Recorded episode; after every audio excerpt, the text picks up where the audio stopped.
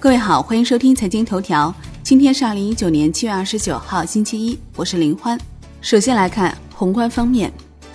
国务院副总理刘鹤主持召开国务院促进中小企业发展工作领导小组第三次会议，研究部署进一步支持和促进中小企业发展，要求把减税降费等各项惠及政策落到实处，使各类企业都能真正享受到政策红利。国务院副总理刘鹤二十五号到工信部调研指导“不忘初心、牢记使命”主题教育工作。统计局数据显示，经初步核算，二零一八年全国三星经济增加值为十四万五千三百六十九亿元，相当于 GDP 的比重为百分之十六点一，比上年提高零点三个百分点。国际股市方面。由于瑞华会计师事务所被证监会立案调查，龙软科技、国科环宇、建龙微纳、捷普特四家公司科创板上市申请审核状态变更为终止。上交所表示，四家科创板企业因瑞华所被调查终止审核，四家发行人同时面临财务资料超过有效期，需要更新财务资料。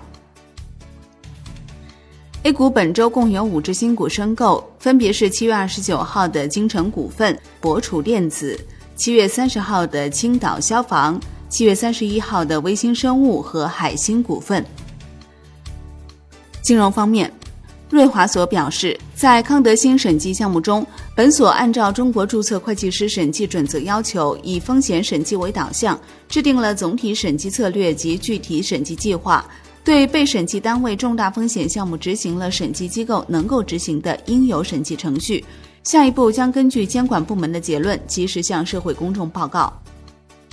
产业方面，中办、国办近日印发关于深化消防执法改革的意见，放宽消防产品市场准入限制，向社会开放消防产品认证检验市场。据猫眼数据显示，电影《哪吒之魔童降世》累计综合票房达七亿元，超越《熊出没变形记》六点零五亿元的票房纪录，成为国产动画电影票房亚军。商品方面，